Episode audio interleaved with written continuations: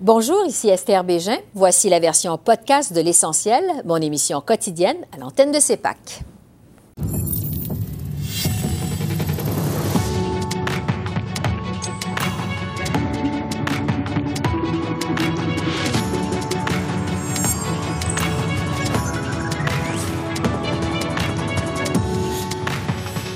Ce soir, violence envers les femmes et les filles autochtones. Ottawa promet des changements en profondeur. L'ex-commissaire Michel Audette réagit au plan d'action du gouvernement Trudeau. Pendant ce temps, l'onde de choc continue de se faire sentir à la suite de la découverte des restes des 215 enfants autochtones en Colombie-Britannique. Le chef de l'Assemblée des Premières Nations du Québec et du Labrador, Ghislain Picard, nous parle de la suite à donner aux recherches. Les mauvais traitements envers les Premières Nations, les millions en bonus aux dirigeants d'Air Canada. L'analyse des dossiers chauds de la semaine avec Joël Denis, Altia et Conrad. Bonsoir, Mesdames, Messieurs. Décidément, l'actualité politique aura été dominée cette semaine par les mauvais traitements réservés aux Autochtones du pays.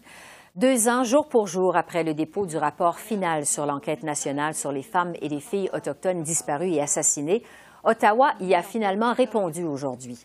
Dans son plan d'action de plus d'une centaine de pages, le gouvernement s'engage à dépenser davantage pour la langue, la culture, les infrastructures, la santé et les services de police autochtones. Selon Statistique Canada, les femmes autochtones ont été victimes de 28% de tous les homicides perpétrés contre des femmes en 2019, alors qu'elles ne représentaient que 4% de la population canadienne. Voici le premier ministre Justin Trudeau. Aujourd'hui, ensemble, on lance le plan d'action national qui comprend des mesures concrètes pour mettre fin à la violence contre les femmes et les filles autochtones. C'est un plan nécessaire et essentiel. Et c'est un plan qui est appelé à évoluer avec le temps pour s'adapter aux besoins spécifiques des communautés. En d'autres mots, le travail ne s'arrête pas ici, bien au contraire. Comme vous me l'avez souvent dit, il reste énormément à faire et je suis absolument d'accord. Maintenant, pour réagir, je retrouve l'ancienne commissaire de l'enquête nationale sur les femmes et les filles autochtones disparues et assassinées, Michelle Audette. Bonsoir, Madame Audette. Oui, à vous. Alors, vous attendiez ce moment, évidemment, depuis longtemps, Ottawa qui dévoile finalement son plan aujourd'hui, mais pas d'investissement euh, chiffré. Je vous demanderai d'abord quelles sont vos premières réactions à ce qui a été déposé aujourd'hui? Ben, il y en a deux. Il y en a deux. La première, c'est euh, de savoir euh, qui, quelles ont été là, les courageuses et courageux là, de travailler pendant plusieurs mois euh, dans l'ombre. là, je fais référence ici aux familles et aux survivantes là, qui ont accepté d'aller à l'intérieur de la machine là, pour assurer que le plan d'action, on sent leur esprit, leur message qu'elle avait donné dans l'enquête nationale pour qu'il puisse se refléter là, dans le document. Donc, je vais prendre le temps de le traverser correctement, alors que là, ça a été fait euh, un peu euh, comme bien des gens, là, les grandes lignes. Ça, c'est ma première réaction. Ça, je suis mhm. fière de savoir que le vrai monde était à l'intérieur. L'autre réaction au niveau des, des chiffres, euh, on a eu des chiffres avant lors du dépôt du budget fédéral et vous comprendrez, je pense que vous commencez à me connaître, j'ai été curieuse pour savoir est-ce que les chiffres qu'on annonce vont faire en sorte qu'ils sont attachés à un plan d'action qu'on attend? Et on m'a dit que oui. Alors euh, maintenant, euh, comment et qui, combien, ça aussi, ça va être euh, les, questions du jour, j'espère. Mais c'était pour me rassurer qu'en effet, les budgets annoncés pour les femmes et filles autochtones assassinées et disparues allait normalement s'attacher à un plan d'action. Donc, rassurant cet égard. Euh, plus tôt cette semaine, Mme Audette, il y a l'Association des femmes autochtones du Canada qui a publié son propre plan d'action. L'organisation dit avoir perdu confiance dans le gouvernement fédéral, l'accuse même de ne pas en avoir fait assez pour mettre en œuvre les recommandations euh, de l'enquête nationale. Il y avait 231 recommandations au total. Euh, Qu'est-ce que vous pensez de cette décision de l'Association des femmes autochtones du Canada? Ben, je trouve ça dommage parce que j'en suis une, moi, femme autochtone, et souvent, là, c'est moi là, qui est dans une autre paire de mocassins. Puis, est-ce que ça a été une décision qui a été vraiment réfléchie avec les membres de ces organisations-là et de permettre à nos voix, à nous, qui sont supposément représentés par ces groupes, de faisons-nous la bonne décision ou pas? Donc, ça, ben, moi, je peux me, me permettre de questionner, mais en même temps, comme ancienne commissaire, on avait dit haut et fort et maintes fois, c'est pas juste à un gouvernement d'une province, d'un territoire ou d'un gouvernement canadien à endosser les 200 quelques recommandations, pardon, appel à la justice, mais c'est aussi à vous comme organisation. Donc, je vais prendre le temps, ça aussi, de regarder quelles seront les actions de Femmes autochtones du Canada, mais je le vois plus comme étant, ben, tant mieux, c'est ça qu'on voulait, que chaque groupe ou organisation nous propose des actions parce que maintenant, c'est moi qui est représenté par ces groupes. Bon, sur euh, ce qui a été déposé aujourd'hui, sur les soins de santé aux femmes autochtones maintenant, euh, vous étiez vous-même mercredi à la marche en l'honneur de Joyce Echaquan, cette mère Atikamek qui est décédée sous une pluie d'insultes racistes à l'hôpital de Joliette au Québec. Dans son plan, Ottawa veut justement déposer une loi sur les soins de santé pour éliminer le racisme anti-autochtone. On propose entre autres, de créer euh, des euh, formations culturelles pour le personnel hôtelier. Euh, est-ce que ça va être suffisant pour lutter contre ce, ce problème de racisme anti-autochtone? Le problème, ben, la solution qu'on nous propose, je vous dirais, ben c'est pas suffisant puis je pense qu'il faut le regarder de façon beaucoup plus globale. Et ça, je le dis avec amour. Puis je vais essayer d'être euh, le plus, euh, comment, si les gens pouvaient sentir ce que je ressens en vous le disant, faut commencer dans nos curriculums, nos cursus scolaires. Qu'est-ce qu'on enseigne à la petite enfance jusqu'à l'enseignement supérieur? Comme je disais à la coroner Kamel cette semaine quand j'étais témoin, je leur disais, on est en train de créer des mesures en mode de réaction, en gestion de crise, alors qu'on pourrait déjà mettre dans nos curriculums, notamment au Québec, à l'école, quelle était la vraie histoire et quelle est la réalité aujourd'hui des peuples autochtones sûrement qu'on n'aurait pas eu une tragédie aussi frappante que celle qu'on va voir avec euh, notre sœur Joyce Echaquan. Oui. Euh, le temps file. Euh, juste un mot sur bon, l'aide des femmes qui fuient la violence familiale. Ottawa qui projette à cet égard d'augmenter le nombre de refuges pour les femmes et les enfants autochtones dans les réserves du Nord, de même qu'en milieu urbain. un mot rapide là-dessus. Quel impact ça pourrait avoir, ça, sur le terrain? Bien, un endroit où je peux aller et ma sécurité va être englobée par euh, cette organisation-là qui aura cette sensibilité-là autochtone, tout en espérant, si je peux me permettre, euh, Esther, qu'il faut aussi faire de la prévention contre la violence avant d'arriver dans un euh, dans une maison d'hébergement. Bon, euh, ça, ça fait le tour un peu, je dirais brièvement, là, du euh, rapport, euh, des, ce qui est proposé par le gouvernement aujourd'hui. Maintenant, je veux vous entendre sur, évidemment, la tragédie des restes des 215 enfants autochtones retrouvés dans une fosse commune tout près d'un ancien pensionnat à Kamloops, en Colombie-Britannique. on ne s'est pas parlé, là, depuis, vous et moi, depuis cette découverte absolument macabre et tellement triste. Je vous demanderais, vous, comment vous avez réagi à cette découverte-là? Ça m'a fait mal. Quand je l'ai appris euh, par vos collègues, euh, les journalistes, euh, j'ai été choquée. J'ai réagi. La personne dans la voiture avec moi aussi. On s'en est au palais de justice de Trois-Rivières. Et là, ça a été de, de respirer puis de dire, bah, c'est la pointe du iceberg. Là, on vient de prouver encore une fois que les paroles des aînés à l'époque qui disaient je pense que mon frère, ma sœur ou ma famille est ici. Maintenant, la technologie va venir corroborer à nos récits que je vais toujours dire que c'était nos preuves. Euh, maintenant, vous comprendrez, Esther, que ce qu'on vit en ce moment avec Kamloops, malheureusement, on peut l'additionner avec le reste euh, des endroits où il y a eu des sépultures ou des, des fosses communes là, près des écoles résidentielles ou pensionnats. Ouais. Ça, va falloir qu'on fasse un exercice collectif pour trouver des vérités. Bon, euh, ben justement, parce que vous dites c'est la pointe de l'iceberg et on va se terminer là-dessus là, parce mm. qu'on n'a plus de temps. Euh, on sait que la majorité de ces pensionnats-là, euh, bon, ils étaient sous l'égide de l'Église catholique. Une des recommandations de la Commission Vérité et Réconciliation, le rapport qui a été déposé en 2015, mm. demandait justement à Ottawa de travailler avec l'Église catholique pour aider les familles à retrouver leurs enfants disparus dans les, les, les pensionnats autochtones. Est-ce qu'Ottawa devrait faire pression sur l'Église catholique pour rendre des comptes, selon vous? Ottawa et toutes les personnes qui nous écoutent, tout le monde pourrait faire cette sensibilité auprès des églises ou des communautés religieuses pour dire, écoutez, vous avez fait partie de cette histoire-là. Aujourd'hui, vous voulez être différent, mais l'histoire fait que vous en avez été aussi des, collaborateurs ou des, gens qui ont poussé à faire ces grandes souffrances-là.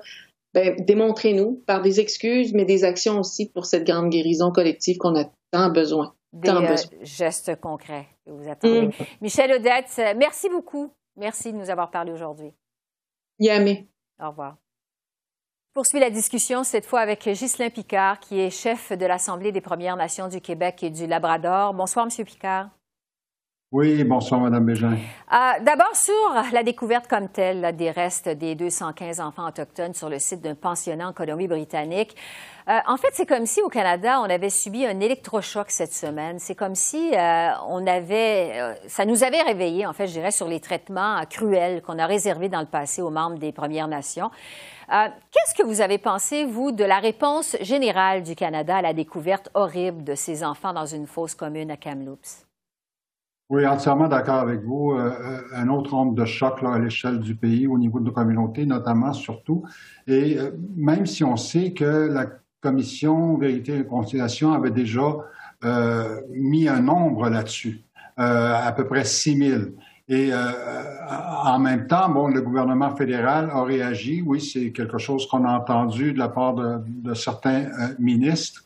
Euh, mais ce qu'il faut savoir, c'est que le plus important ce stade-ci, c'est vraiment maintenant que les, soupçons sont, prouvés, finalement, avec euh, cette euh, horrible découverte la semaine dernière, il faut vraiment laisser le temps aux familles de, faire leur deuil et de trouver une façon finalement d'ajouter à, à, leur processus de, de, guérison, ça on en parle souvent. donc, c'était connu et maintenant, on, est, on, a devant nous ce, ce, ce, rappel brutal qui, qui, a peut-être des choses qui n'ont pas été réglées ici. Mm-hmm. Et sur les suites, justement, à donner à cette découverte, euh, on sait qu'il y a eu au Canada 139 pensionnats autochtones, une douzaine au Québec. Le gouvernement fédéral, mm-hmm. cette semaine, bon, on l'a entendu, a mis à la, disposition des communautés 27 euh, millions pour supporter les fouilles, pour retrouver d'autres restes d'enfants disparus. Le gouvernement du Québec, de son côté, s'est dit prêt à collaborer. Comment euh, vous vous, voyez se dérouler justement ce processus de recherche? Bien, euh, une des premières choses que je dirais, puis euh, c'est une coïncidence aujourd'hui parce que on, sait que le plan d'action doit être dévolé euh, au niveau de l'enquête nationale sur les femmes et jeunes filles autochtones assassinées et disparues. Et je, fais un parallèle ici parce que tout le long des, des, des, audiences euh, qui ont mené au rapport qui a été euh, présenté en juin 2019, hein, le, le, rapport de l'AFADA, mm-hmm. les familles ont été à l'avant-plan. Et, et, pour moi, c'est un autre, euh, un autre aspect là, qui, à mes yeux, demeure incontournable, même dans le cas de, de, du sujet qui nous intéresse aujourd'hui, donc les, la découverte à Kamloops et les suites à donner finalement à cette découverte-là, mais comment aussi on intervient au niveau euh, national? Parce que, comme vous le dites vous-même, il y a eu des pensionnats autochtones au Québec, euh, comme partout ailleurs euh, dans le reste du pays, et il faut savoir s'entendre sur la façon de s'y prendre. Bon, et pour moi, la, la, la, place des familles doit être vraiment prépondérante. Oui, parce qu'on a beaucoup insisté là-dessus cette semaine, effectivement. Est-ce que vous vous attendez, M. Picard, à ce qu'on fasse des découvertes macabres, des corps d'enfants, en fait, sur des sites d'anciens pensionnats au Québec même? Ben, ben, il y a encore beaucoup de, de, familles qui sont demeurées sans, sans réponse.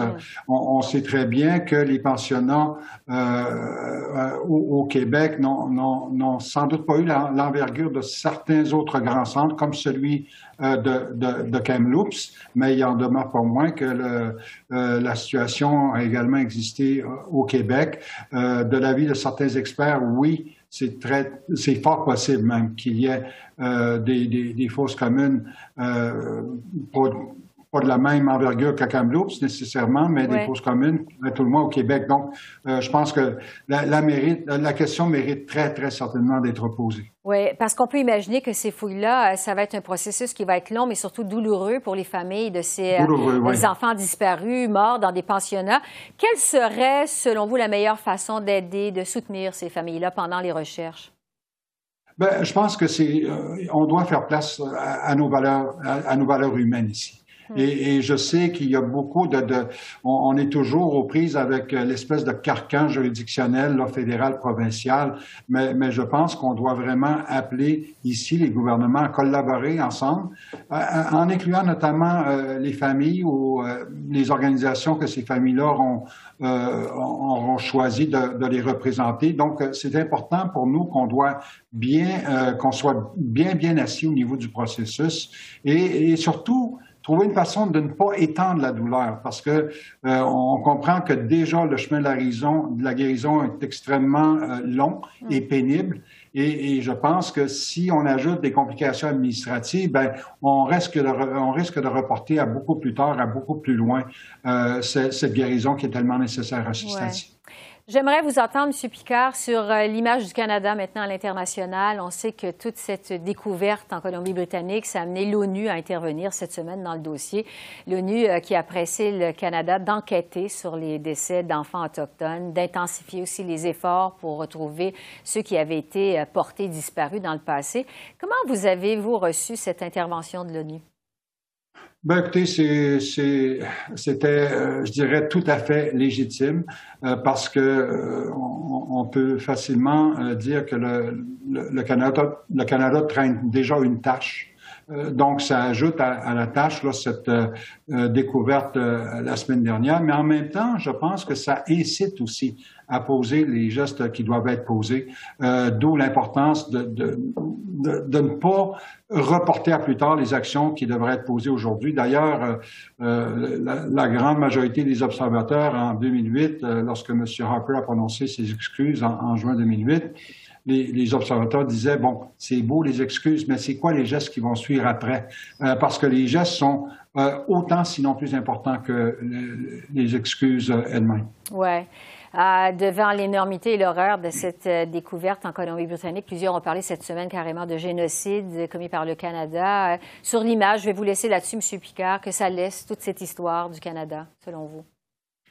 Bien, évidemment, ça, ça, ramène à la surface là, cette, cette définition. Hein, et encore une fois, là, on, droit, on a droit à une polarisation là, du débat au niveau du terme génocide. mais génocide, est-ce que c'est une question de nombre? Est-ce qu'il faut vraiment à terme qui sont déjà connus, euh, euh, non, c'est-à-dire atteindre les normes qui sont déjà connues ailleurs euh, dans le monde pour excuser les gestes qui ont été posés par le Canada? À, mon avis, non. Hmm. Ghislain Picard, chef de l'Assemblée des Premières Nations du Québec et du Labrador. Merci beaucoup. Merci. Merci beaucoup, Mme Bégin. Au revoir. Au revoir. Et la réponse d'Ottawa à la tragédie de Kamloops sera bien évidemment notre premier sujet de discussion avec Joël Denis, Altia et Conrad. Bonsoir à vous trois. Bonsoir, Esther. Je vais poser d'abord la même question à chacun d'entre vous pour commencer. Euh, je me demande, qu'est-ce que vous avez pensé de la réaction du premier ministre Trudeau à la découverte de ces restes de ces enfants autochtones en Colombie-Britannique? Altia, euh, d'abord. Euh, ben, honnêtement, Esther, j'ai trouvé ça assez surprenant que c'est pas venu tout de suite. Alors, la nouvelle est sortie jeudi soir, le 27 mai, puis le 28 mai, il a envoyé un tweet. Euh, C'était une réponse au tweet de Mark Miller, euh, le ministre euh, responsable, mais qui, indiquait qu'il était outragé, désolé de voir cette tragédie-là, mais on n'a pas entendu parler du premier ministre de vive voix jusqu'à lundi, le 31 mai, durant une conférence qui était pour un autre sujet, le, support aux entrepreneurs noirs. Puis, je pense que ses propos lundi, au, moins il a dit quelque chose, mais euh, c'est quand même un gouvernement qui s'est prononcé euh, comme parti d'opposition en 2015 lors des élections en disant qu'elle allait euh, faire des grands changements sur, sur toute la question et, les enjeux qu'ils ont rapport aux Autochtones. Puis en, 2019 aussi, c'était un enjeu très important durant les élections. Puis j'ai trouvé que vraiment la rhétorique du Parti libéral et du gouvernement ne semble pas vraiment correspondre aux gestes et aux actions du gouvernement. Conrad? Euh, je pense que, ben, moi, j'ai pensé que j'aurais jamais vu le jour où les gens auraient critiqué Justin Trudeau d'avoir manqué de l'empathie. Et c'est ça qu'on a assisté. On a assisté à ça cette semaine, que les gens trouvaient que la réaction de M. Trudeau était un peu froide, euh, surtout euh, pour quelqu'un qui... Euh, on se souvient que M. Trudeau est allé aux Nations Unies en 2007 pour euh, livrer un discours qui parlait de la grande faillite du Canada. C'est ces mots. La grande faillite du Canada, le traitement de, des peuples autochtones. Et euh, les critiques à l'époque l'avaient accusé d'en mettre un peu trop. Que, euh, et on a vu le contraire cette semaine, mais je pense que ce qu'on ce qu'on voit, c'est que euh, en, début de, en début de mandat, M. Monsieur, monsieur Trudeau n'avait pas de bilan en matière des relations avec les Autochtones. Tout était euh, au niveau des aspirations pour améliorer la situation. Et maintenant, il a commencé à avoir un bilan. Et euh, on voit que les peuples autochtones critiquent ce bilan. Et mm. donc, je trouve qu'il est un beau, beaucoup plus sur la défensive euh, Joël, actuelle. Joël Denis? Moi, je pense que dans le cas de M. Trudeau, c'est une occasion manquée pour la raison suivante, c'est que je pense qu'il aurait été justifié de tenir, d'avoir un, discours à la nation pour mm-hmm. mettre euh, le, le, pays dans son ensemble ou préparer le pays à son ensemble à d'autres découvertes du genre que ce qu'on a vu à Kamloops. Parce que les prochaines semaines, les prochains mois vont être difficiles. D'autres fouilles auront lieu, Esther, et on va trouver d'autres fausses communes. Et je pense que la population a été choquée d'apprendre ce qui s'est passé à Kamloops lors des images, euh, lors, lors, de la découverte de fouilles des restes de 215 enfants. Il y en aura d'autres. Et, parce et même le gouvernement l'admet, c'est la pointe de l'iceberg. Donc, je pense qu'il aurait été justifié dans les circonstances que M. Trudeau euh, s'adresse à la nation, à et prépare la population canadienne à des semaines et des mois difficiles en matière de découverte sur les pensionnats, les canadiens. Sur la réaction de l'opposition maintenant en commune, le NPD a réagi très fort, reproche au gouvernement Trudeau de continuer à poursuivre des survivants des pensionnats autochtones devant les tribunaux pour pas avoir à les dédommager. Là, le NPD dit que le gouvernement Trudeau est hypocrite. Altia, qu'est-ce que vous avez pensé de cette réaction du NPD cette semaine? C'est une réaction, je dirais, typique du NPD. C'est pas surprenant. Euh, ils ont en part euh, raison. Le gouvernement est en cours maintenant sur deux enjeux. Euh, un qui a rapport avec les survivants d'une école Sainte-Anne le gouvernement avait à dédommager de 50 000 tous les survivants. Euh, Ottawa dit que les gens qui ont passé euh, un ou deux jours ne devraient pas recevoir le même montant d'argent que ceux qui ont passé des années, alors qu'ils sont en cours pour ça.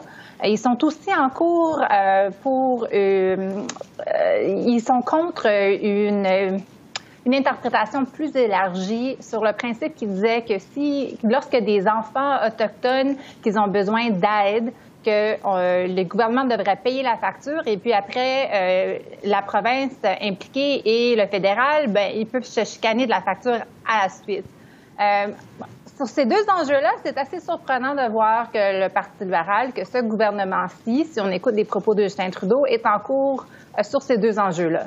Alors, je pense que c'est entièrement compréhensible que Jagmeet mm-hmm. Singh il fonce là-dessus il y a peut-être d'autres choses, en fait, que le NPD pourrait foncer. C'est 94 recommandations, les, appels à l'action de la Commission de la vérité et de la réconciliation.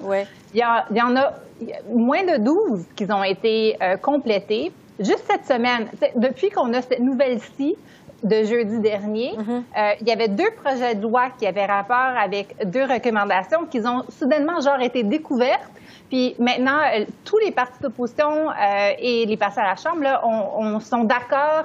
Maintenant, euh, il y en a un qui est déjà envoyé au Sénat vendredi dernier, puis il, y en a, il va en avoir un autre aujourd'hui mm-hmm. pour c'était comme si on avait besoin d'un rappel collectif pour que le gouvernement bouge sur, ces, euh, sur ces enjeux-là. Oui, parce qu'on a beaucoup effectivement parlé des recommandations de la Commission Vérité et Réconciliation cette semaine à la suite de la découverte de ces corps-là. Conrad, maintenant, sur justement la découverte des corps qui a été tellement accablante que l'ONU a jugé bon intervenir cette semaine. L'ONU presse le Canada de faire la lumière sur ces morts-là. Euh, je vous demanderais quel impact a tout ça sur la réputation du Canada sur la scène internationale? C'est très médiatisé, effectivement, la découverte, parce que c'est assez horrifique. Et euh, Mais euh, c'est pas la première fois, c'est loin d'être la première fois que l'ONU critique le Canada et les bilans du Canada en matière de, des, des, peuples autochtones. Et il y a plusieurs pays dans le même, dans le même bateau, évidemment.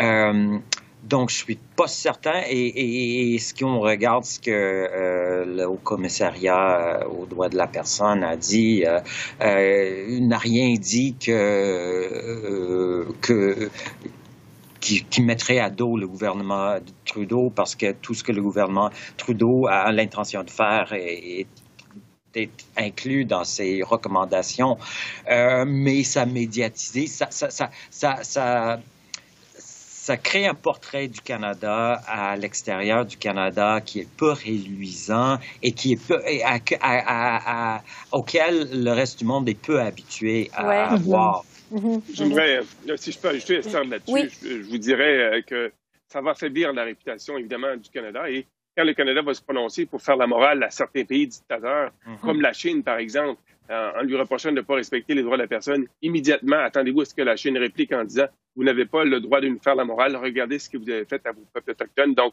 ça affaiblit le, évidemment la réputation du Canada, la possibilité de faire la morale aux autres. Je pense que le Canada va devoir se garder une petite gêne pour les prochaines années. Ouais.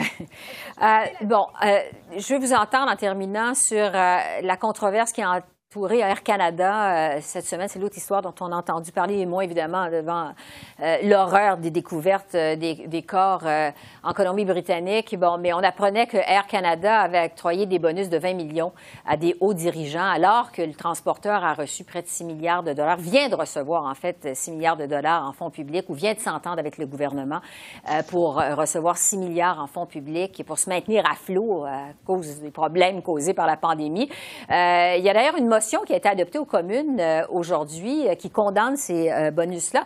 Altia, qu'est-ce que vous avez pensé de la réponse de la ministre des Finances, Chrystia Freeland, dans ce dossier-là?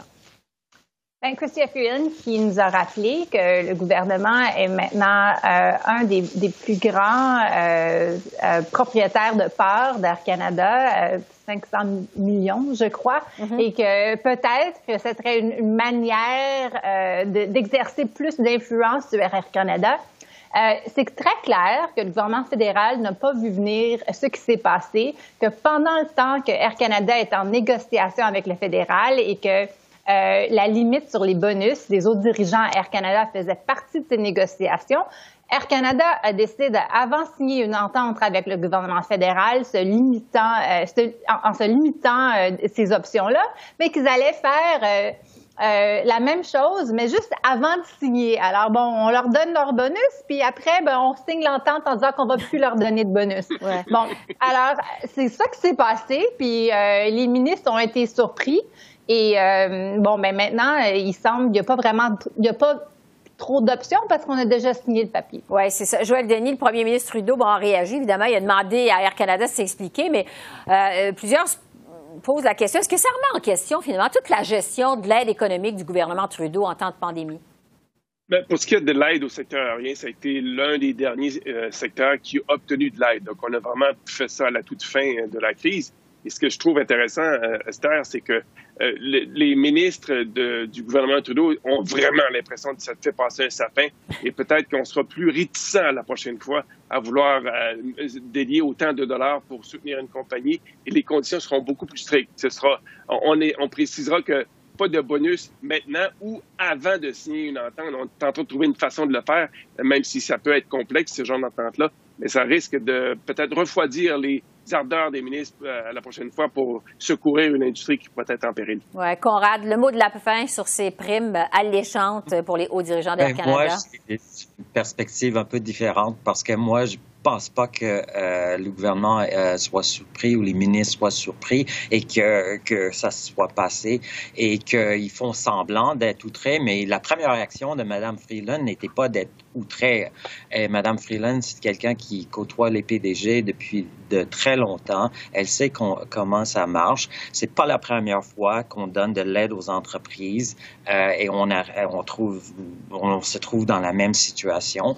Euh, je pense que le gouvernement est déçu que Air Canada est si mal géré. Euh, la, la perspective communication, mais euh, ce que l'Air Canada a fait, c'est toute entreprise le fait pour la rétention des, euh, des hauts dirigeants en période de crise parce que, qu'on le veuille ou non, euh, le travail des dirigeants d'Air Canada euh, actuellement est très difficile. C'est l'avenir, la survie de la compagnie qui est en jeu et les décisions sont très difficiles. Il faut garder euh. Il faut les, les, garder motivés, comme on dit. Alors, Conrad Yakubowski, Altiara, Joël Denis Bellavance, merci beaucoup. On se retrouve la semaine prochaine. Merci. Merci, merci au revoir. Au revoir. Alors voilà, c'est comme ça qu'on a vu l'essentiel de l'actualité de ce jeudi 3 juin sur la colline parlementaire à Ottawa. Esther Bégin qui vous remercie d'être à l'antenne de CEPAC, la chaîne d'affaires publiques par câble.